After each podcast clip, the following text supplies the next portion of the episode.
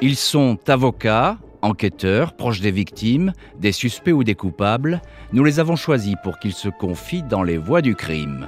Dans chaque épisode de ce podcast, nous recueillons la parole d'un témoin clé qui raconte une affaire de son point de vue. Je suis Jean-Alphonse Richard et dans cet épisode, nous allons nous pencher sur 18 années de mystère, le mystère du meurtre du petit Jonathan Coulon. Fin mars 2004, Jonathan a 10 ans. Il part en classe de mer dans le centre de vacances de Saint-Brévin-les-Pins, en Loire-Atlantique. Pour conclure le séjour de manière festive, une boum est organisée. Vers 23 heures, Jonathan part se coucher dans la chambre où il dort depuis une semaine avec cinq autres camarades. À 7 heures, le lendemain, tout le monde se réveille après une nuit froide et pluvieuse. Mais Jonathan ne répond pas à l'appel. Ses affaires sont restées dans la chambre. Aucun de ses camarades ne l'a vu sortir. Le petit garçon, tête blonde aux yeux bleus, est introuvable. Le quart scolaire finit par rentrer sans lui. Une enquête est ouverte pour enlèvement et séquestration. Et puis, l'affaire prend une autre tournure. Un mois après sa disparition, Jonathan Coulon est retrouvé, noyé dans un étang de Guérande, sous les fenêtres d'un manoir. Le lieu, situé à 30 km du centre de vacances, est invisible depuis la route et peu connu. Le corps de l'enfant est nu, ses pieds et ses poings sont liés, il est lesté d'un parpaing. La famille est dévastée, elle se mobilise, déterminée à obtenir la vérité sur la mort du petit garçon. La voix du crime de cet épisode, c'est maître Cathy Richard. Elle est l'avocate de Chantal Munier, la grand-mère paternelle de Jonathan.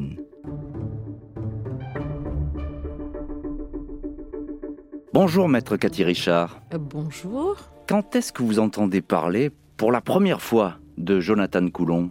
J'en entends parler par sa grand-mère qui est en panique d'abord parce qu'on est dans le cadre de sa disparition. Euh, on ne sait pas euh, où est euh, Jonathan. Et tout de suite, on se dit, cet enfant n'est pas un enfant qui a fugué, qui est parti ou qui a voulu vivre une aventure dehors. Pourquoi vous dites ça? Parce que c'est pas son caractère, parce que c'est un petit garçon qui est plutôt, qui est plutôt introverti, parce que c'est un petit garçon qui est plutôt sage. Alors, il y a des problèmes avec son papa, hein, ça c'est une chose, qui est certaine. Mais en revanche, il est avec sa maman, il est avec son beau-père, et euh, c'est un petit garçon qui va bien. Il était là euh, en, colonie de vacances. C'était l'aventure. C'est vrai que c'était pour lui aller à la mer, c'était un grand bonheur.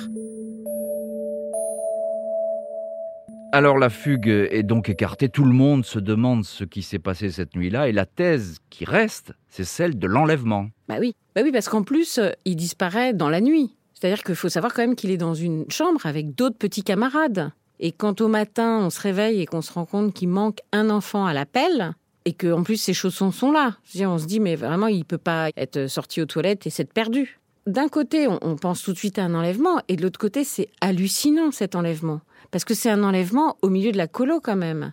À ce moment-là, Jonathan, il est même pas dans la chambre la plus près de la porte de secours. Il est déjà dans une chambre qui est euh, à deux, trois portes de la fameuse issue de secours. Il faut quand même un sacré sang-froid pour euh, rentrer dans cette colonie de vacances, remonter le couloir, ouvrir une porte et aller enlever un enfant qui est d'ailleurs, dont le lit n'est pas le plus près de la porte. Pour ça d'ailleurs qu'à un moment, on pense au papa, puisqu'il est séparé de son père, on pense au papa. On se dit, mais ça se peut, c'est son père qui est allé l'enlever. À ce moment-là, on sait deux choses. On sait que soit c'est quelqu'un qui connaît bien l'enfant, parce que vraiment on est allé choisir cet enfant-là, soit si c'est pas quelqu'un qui connaît bien l'enfant, c'est quand même quelqu'un qui a un sang-froid et une détermination qui est quand même d'un level supérieur. Et vous alliez dire presque une habitude aussi. Ben voilà, en réalité oui, une habitude. La conviction qu'on a dès le début, enfin en tout cas que j'ai dès le début, c'est que il n'en est pas à son coup d'essai celui qui fait ça. Voilà, c'est pas possible. Celui qui fait une chose comme ça, c'est pas la première fois qu'il fait ce genre de choses. C'est un prédateur donc qui aurait peut-être enlevé le petit Jonathan, qui a 10 ans, on le répète, c'est son âge. Quels moyens sont mis en œuvre pour le retrouver, Jonathan? Ah bah, Au moment où il disparaît, on a une mobilisation euh, du public, euh, comme très souvent. C'est-à-dire qu'on fait des battues, on le recherche partout. Et c'est vrai qu'à ce moment-là, on se dit, bon, si par extraordinaire, il avait fui quelque chose, franchement, on le voyait pas fuir, c'est parce que l'espoir qu'il soit parti tout seul, il existe, c'est moins dangereux. Mais on se dit quand même, attendez, il faisait froid, hein, faut savoir qu'il faisait froid. Hein. On n'était pas, c'était pas des vacances en plein été. Hein. Et donc on imaginait mal ce petit garçon de 10 ans, seul dehors. Puis il faut savoir quand même que c'est pareil, on n'est pas à n'importe quel endroit, quoi. On est à un endroit où il y a plein de colonies de vacances, euh, d'auberges de jeunesse. De... Voilà, c'est un endroit où, il y en a beaucoup. Donc vous imaginez bien, enfin un enfant qui disparaît à cet endroit-là, c'est forcément, on se dit mais qu'est-ce qui se passe? La piste familiale est finalement exclue, c'est celle du prédateur qui va être explorée. Et en avril 2004, un mois après la disparition de Jonathan, le corps du petit garçon va être retrouvé dans un étang de Guérande, à quelques kilomètres seulement de Saint-Brévin-les-Pins.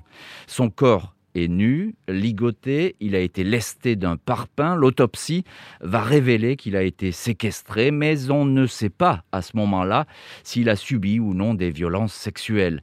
Quelle est alors euh, la réaction de la famille et de Chantal Munier, la grand-mère de Jonathan, votre cliente? Pour Chantal, bah, c'est la fin de beaucoup de choses. C'est la fin de ce qu'elle imaginait pouvoir vivre ou revivre avec son petit-fils.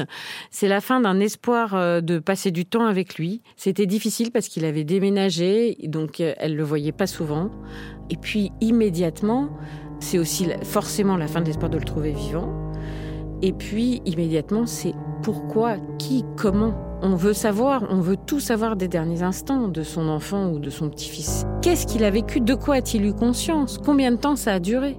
Il faut savoir que là encore, quand on va découvrir euh, le corps de Jonathan, cette découverte, elle va apporter des réponses, mais presque plus encore de questions, puisque l'endroit où on le découvre est quand même pas du tout banal. Alors c'est un lieu qui est assez isolé, c'est un manoir avec des locataires à l'intérieur. On a le sentiment que c'est pas par hasard si Jonathan a été retrouvé à cet endroit. Comme je disais, sa disparition, son enlèvement, on a tout de suite pu se dire c'est quelqu'un qui savait ce qu'il faisait. Et là où on l'a laissé, c'est aussi quelqu'un qui savait ce qu'il faisait. C'est-à-dire que il n'a pas été balancé à la mer, il n'a pas été balancé à un endroit où tout le monde a accès. Cette mare là, cet étang, de Guérande, il est derrière un mur. Il faut encore le connaître, il faut encore le savoir qu'il y a cet étang. Il n'est pas visible de la route. Donc c'est pareil, on se dit, mais qui connaissait cet endroit? Et puis, on se dit, bon ben voilà, cet étang, qui avait les fenêtres sur cet étang? Cette espèce de manoir là. Alors c'est pareil, qui est-ce qui a été dans ce manoir? J'ai le souvenir que ce manoir, il avait été à une période loué à des Allemands. Et puis effectivement, il y avait des locataires dans ce manoir. Mais il faut encore connaître connaître cet étang. Connaître ce lieu. Connaître ce lieu, et c'est important ce que vous dites, parce que ça veut dire quoi pour les enquêteurs? Ça veut dire que c'est sans doute un prédateur local qui connaît très bien le coin. Alors voilà, au moment de la découverte du corps, cet enfant, il est dans une position bien particulière. Il est lesté par des cordes et il est lesté à un parpaing.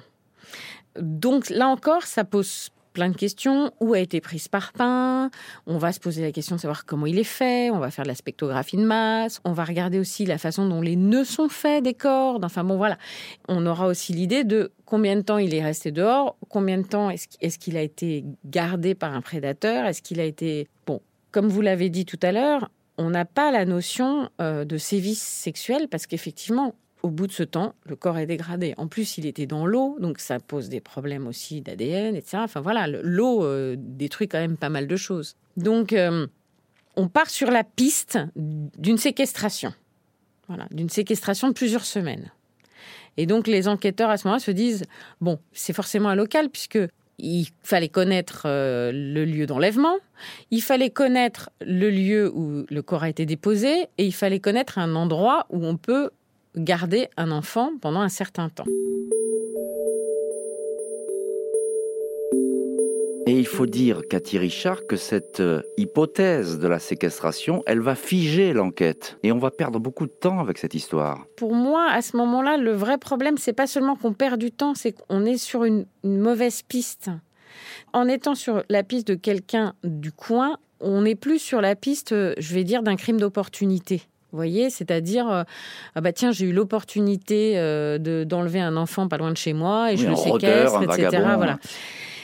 Et quand même, vraiment, tout dans cette affaire faisait penser à autre chose que de l'opportunité. Vous voyez, d'un autre côté. Donc, euh, et le problème, c'est que à cet endroit-là, alors forcément, on a, on a suivi, les enquêteurs ont suivi les pistes de qui pourrait y avoir de connus défavorablement pour des affaires de pédophilie, etc., etc.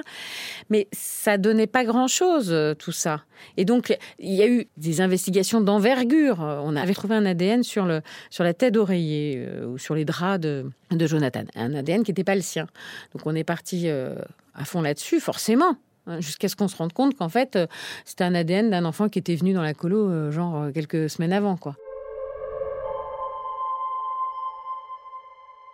La piste locale est privilégiée par les enquêteurs. Et puis va surgir une autre piste, c'est la piste allemande. Comment est-ce qu'elle surgit, cette fameuse piste? Alors, j'ai un souvenir personnel de la piste allemande. J'ai un souvenir personnel de la piste allemande parce que j'ouvre le Parisien, le journal Le Parisien, et là, je vois un article sur ce journal parlant de, du Schwarzmann. Parce L'homme en noir. à l'époque, voilà, le Schwarzmann, l'homme en noir. Et à cette époque, on ne savait pas qui il était, hein, même en, en Allemagne. On savait que c'était quelqu'un qui était décrit comme un homme en noir, grand, un peu baraqué, etc., qui rentrait dans les colonies et qui avait déjà agressé des petits garçons et enlevé des petits garçons et tué des petits garçons. Mais on n'avait pas plus d'éléments. Et puis, quelques temps après, et là, c'est là où je j'ai ce souvenir de cet article. Il y a un article toujours dans le Parisien sur lequel on voit à ce moment-là euh, une carte d'Allemagne, je me souviens, et des petits traits et les, et les visages des enfants. Et là, pour moi, ça a été une révélation absolue parce que j'ai vu des petits Jonathan. C'était hallucinant.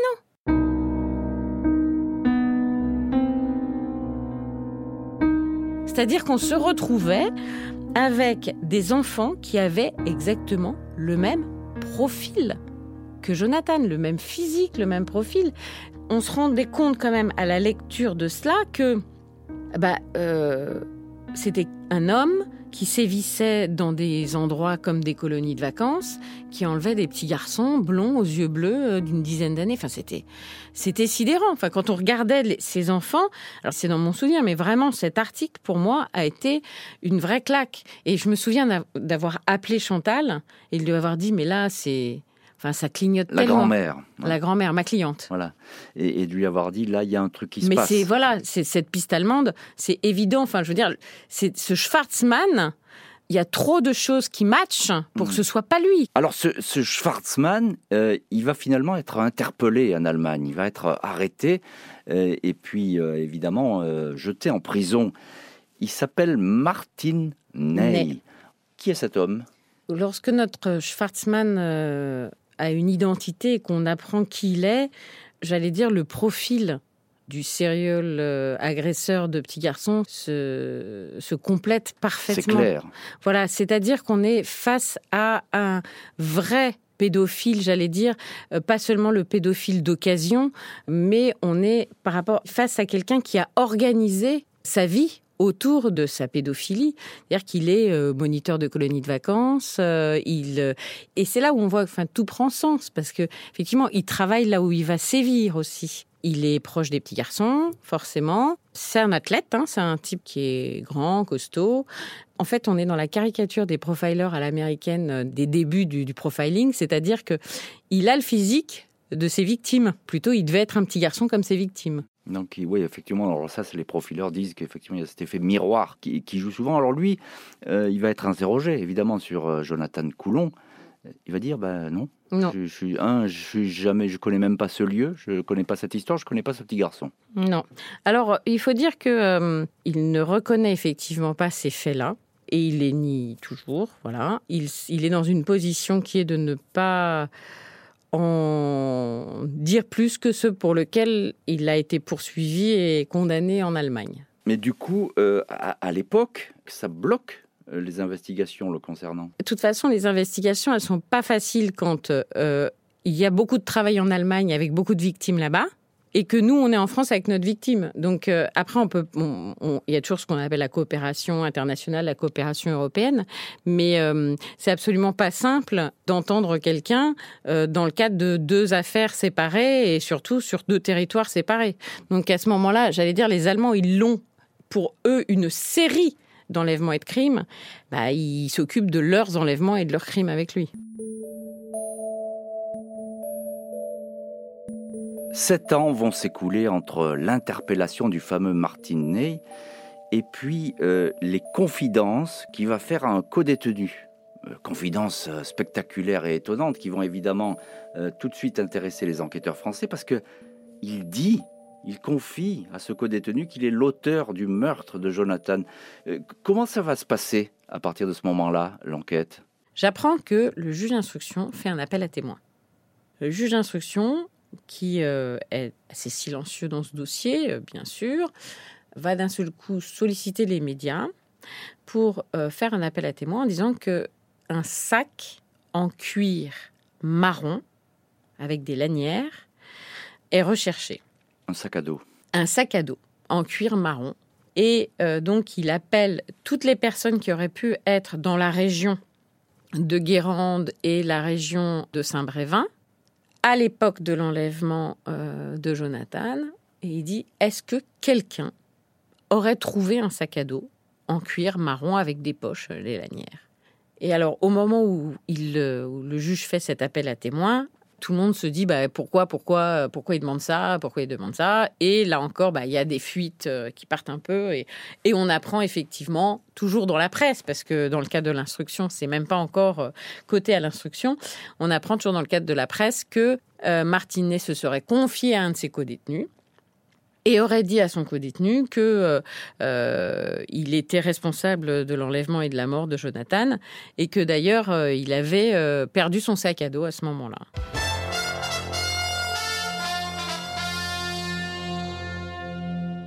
Vous écoutez RTL, il est 6h04. C'est un espoir pour les parents du petit Jonathan.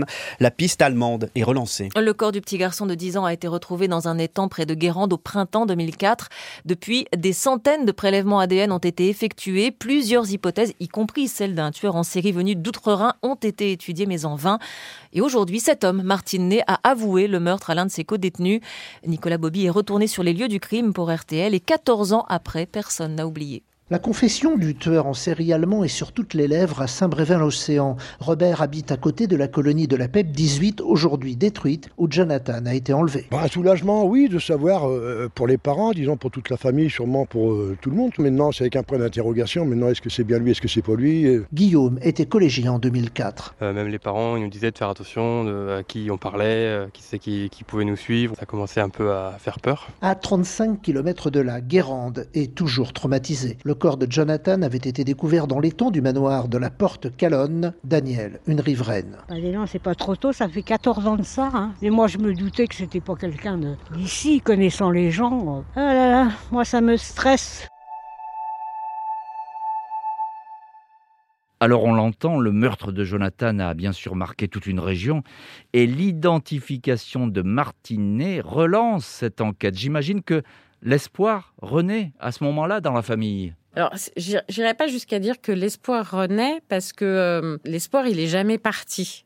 On sait que c'est une question de temps dans cette affaire. Le temps, il est long. Le temps judiciaire, malheureusement, euh, il est souvent très long. Dans cette affaire-là, il est d'autant plus long. Euh, ce qui aide à le vivre pas trop mal, ce temps judiciaire, c'est de savoir que de toute façon, il est détenu et qu'il a déjà été condamné à perpétuité en Allemagne ça aide. Et, euh, et puis on se dit, bon, bah voilà, c'est vrai que ce serait la cerise sur le gâteau. Euh, on va dire ça comme ça, hein, ça, ça, vraiment, ça permettrait d'être certain en retrouvant, euh, ça donnerait, si vous voulez, ça donnerait corps, voilà, à ces déclarations. J'ai l'habitude de dire que moi, j'ai pas du tout besoin de ça et que avec Chantal Munier, la, grand-mère de Jonathan, euh, on n'a pas besoin de retrouver ce sac à dos. Enfin, pour que nous, notre intime conviction, elle est, elle est faite, elle est absolue, et euh, depuis, elle s'est même encore confirmée. Le sac à dos, c'était vraiment, c'était le petit détail. Euh, c'était le petit détail qui aurait pu, enfin, qui permettait de donner un corps aux déclarations de ce co-détenu. Oui, parce que le, juge, lui, euh, il a peut-être des convictions, mais en tout cas, il doit oui, c'est ça, rechercher. rassembler des preuves euh, et des indices. Il va émettre un mandat d'arrêt à l'encontre de Martine Ney, euh, qui est extradé en France en janvier 2021, extradé pour huit mois. C'est mm. une espèce de prêt entre mm. les autorités françaises et allemandes. Qu'est-ce qui va se passer pendant ces huit mois? Il va être entendu, Martin Ney, par, par le juge. Alors voilà, on a enfin Martin Ney euh, qui est prêté euh, à la France par l'Allemagne, on va dire ça comme ça.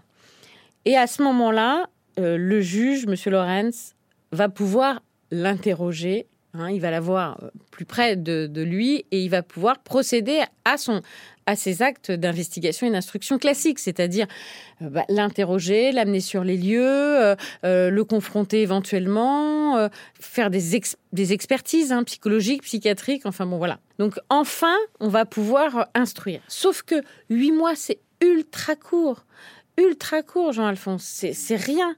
Et donc, dans un dossier criminel de cette envergure, c'est vrai que une fois qu'on a l'auteur, euh, on met quand même un an, deux ans à instruire. Et donc là, on sait qu'en huit mois, il va y avoir beaucoup, beaucoup de choses à faire. Et c'est vrai qu'à ce moment-là, je, me souviens avoir dit, s'il vous plaît, à l'institution judiciaire, nous, partis civils, on vous supplie de donner les moyens au juge Lorenz de, de, pouvoir travailler ce dossier parce que il faut savoir que pour un dossier de ce type, il est seul. Il n'y a pas de co-saisine, par exemple. Or, euh, très souvent, euh, dans des dossiers comme ça, il y a une, co-saisine de deux juges, de trois mmh. juges. Là, il est tout seul. Euh, il doit tout faire en huit mois. Enlever-lui certaines fonctions, quoi. Parce que vous savez, un juge d'instruction, il est juge d'instruction, puis aussi il doit présider des correctionnels. et puis aussi, doit, voilà. Donc, est-ce qu'au moins, pendant que Martinet est là-bas, est-ce que pendant qu'il est prêté par les Allemands, est-ce qu'on peut au moins le décharger de certaines de ses fonctions? Mais ça ne sera pas le cas. Ben parce qu'il va continuer à, assurer tous ces dossiers. Qu'est-ce qu'il dit, Martin Ney, au, juge d'instruction? Euh, On a envie de savoir. Je sais bien qu'on a envie de savoir, mais euh, moi, je suis soumise euh, au secret professionnel et je ne peux pas vous parler d'une instruction en cours. Vous saurez ce qu'il dit le jour où il ira devant une cour d'assises. Et je peux vous assurer que ce jour viendra, parce que moi, j'appelle ce, ce jour de tous mes voeux. Et pour moi, il y a suffisamment d'éléments contre lui pour le renvoyer devant une cour d'assises.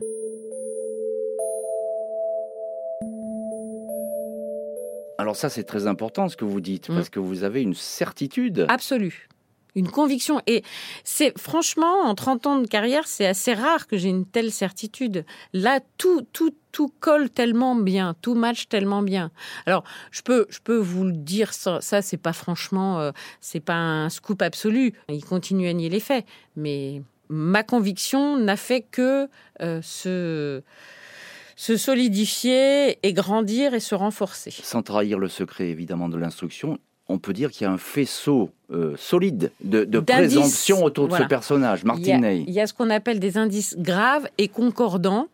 Et on va même au-delà d'un faisceau d'indices graves et concordants. Euh, on a enfin, vraiment tout match. Et je le dis clairement, on n'a pas besoin des aveux des, aveux des gens. Vous savez, il y a une espèce de d'idée aujourd'hui que si on n'a pas, alors ça, ça a toujours été hein, l'aveu, bon, mais maintenant on a aussi l'idée que si on n'a pas de téléphonie et qu'on n'a pas de d'ADN et qu'on n'a pas d'expert, on n'a pas de dossier, mais on n'a pas du tout besoin euh, pour pour que l'intime conviction des jurés euh, soit emportée, on n'a pas spécialement besoin de la téléphonie, de l'ADN, etc. Donc franchement, dans ce dossier, on a beaucoup, beaucoup, beaucoup d'éléments. Je ne peux pas vous en faire état mais je peux vous certifier que mon, ma conviction dont je vous parlais tout à l'heure, qui était ma conviction euh, d'un profil d'auteur par rapport à un profil de victime, qui là matchait parfaitement, depuis, c'est renforcé. Vous nous le dites dans Les Voies du crime, il y aura un procès Martin Ney dans l'affaire Jonathan Coulon. Je vous dis, dans Les Voies du crime, je j'appelle de tous mes voeux qu'il y ait un procès dans l'affaire Jonathan Coulon et je ne vois pas comment il ne pourrait pas y en avoir un. Vous le dites, vous le répétez, Martin Ney, il nie depuis le début, mais pourquoi est-ce qu'il nie? Une des raisons, c'est sa mère, c'est ça? Il a une relation particulière à sa mère. de toute façon, euh, sans avoir fait de la psychanalyse euh, freudienne, euh, je pense que quand on a le type de problème qu'a Martinet, on a quand même aussi des problèmes de relation avec sa mère, quel qu'il soit. C'est d'ailleurs une des rares personnes qu'il a longtemps visité en prison. Après s'être, ensuite, elle s'est un petit peu éloignée de lui. Qu'est-ce qu'elle signifie cette affection avec sa mère? Effectivement, la figure maternelle est importante dans la vie de Martine Bon, voilà, ça c'est une, une, évidence. Bon, la deuxième chose qui paraît évidente, c'est qu'effectivement, euh, elle semble avoir accepté de pardonner ou d'accepter un certain nombre de crimes, euh, mais pas celui de Jonathan pour elle, a priori, ce serait celui de trop. Mais il y a un moment où, de toute façon, sa mère saura. Il y a un moment où sa mère, euh, elle entendra ce qu'il y a dans le dossier de Jonathan. il y a un moment où sa mère, elle saura ce qu'il y a dans le dossier de Jonathan. Et elle saura que son fils est coupable de l'enlèvement et de l'assassinat de Jonathan. Je pense qu'aussi une maman, euh, elle pourra peut-être plus lui pardonner si là, il reconnaît, encore une fois. Il prend ses responsabilités. Même s'il a l'impression de planter un clou de plus dans le cercueil de sa mère en reconnaissant euh, des faits qui sont extrêmement graves, qui sont dramatiques. Mais, euh, mais il faut pas non plus se voiler la face. Elle le saura un jour. Donc, euh, il devrait le dire. En quoi ce, dossier, euh, en quoi est-ce qu'il se démarque des autres? Quel est votre sentiment là-dessus? Parce que c'est une affaire qui vous a beaucoup marqué. D'abord, on est face à la disparition et au meurtre d'un enfant, d'un petit garçon de 10 ans. Et si je peux vous le dire, moi, j'ai deux petits garçons, dont un qui est le profil, mais vraiment qui est aussi le portrait euh, de Jonathan. Euh, alors maintenant, il est grand, mais à l'époque, il était petit aussi. Et, donc forcément, ça touche, parce qu'on se projette, on est parents, et forcément, ça touche. Mais cet enfant, euh, donc, il est enlevé et par un, prédateur extérieur. C'est le cauchemar de, de tout parent, c'est le cauchemar de tout le monde. C'est-à-dire que on sait qu'il y a des drames qui se jouent, qui se nouent. Mais très souvent, les agresseurs sont à l'intérieur du cercle familial, du cercle d'amis. Ça ne se sait pas assez d'ailleurs. On imagine toujours le méchant de l'extérieur. Mais dans les faits, nous, personnes qui sommes dans la justice, on sait que tout le temps, c'est autour.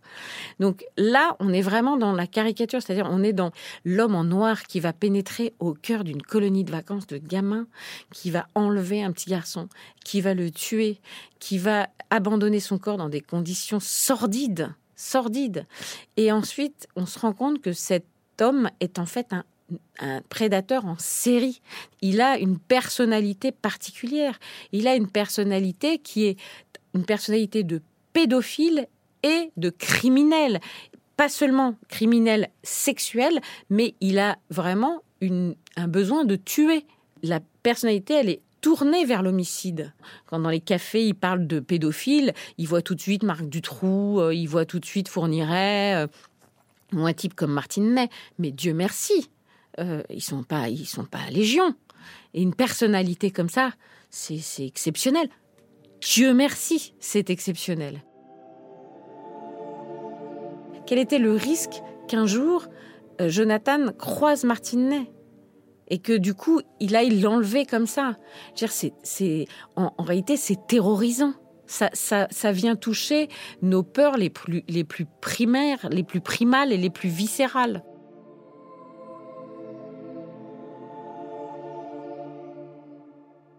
Qu'est-ce que elle attend, euh, votre cliente, la grand-mère de Jonathan, de la suite et peut-être d'un procès qui pourrait euh, survenir.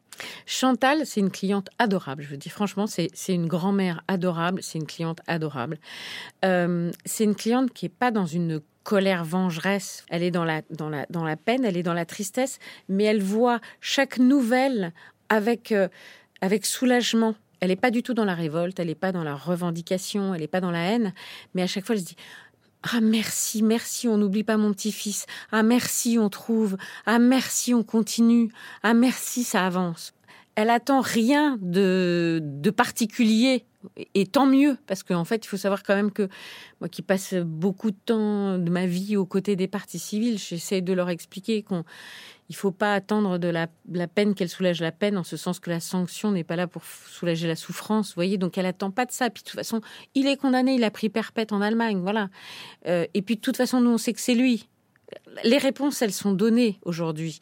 Le procès, ce sera l'ultime épisode de cette affaire. il y a eu tellement d'incertitudes, vous voyez. Maintenant, on sait qu'il n'est pas parti tout seul de façon certaine. On sait qu'il a été enlevé de façon certaine. On sait qu'il a été enlevé par un prédateur de façon certaine. On sait que ce prédateur, il a enlevé d'autres petits garçons qui lui ressemblaient beaucoup. Et on sait qui il est et on sait qu'il est déjà condamné.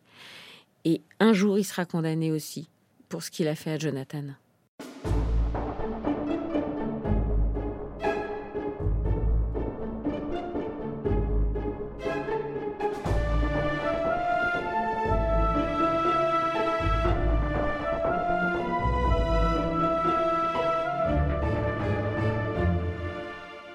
Vous venez d'écouter l'épisode des Voix du crime consacré à l'affaire Jonathan Coulon. Vous pouvez retrouver cet épisode et tous les précédents sur l'application RTL, RTL.fr et toutes nos plateformes partenaires. N'hésitez pas à nous laisser une note ou un commentaire.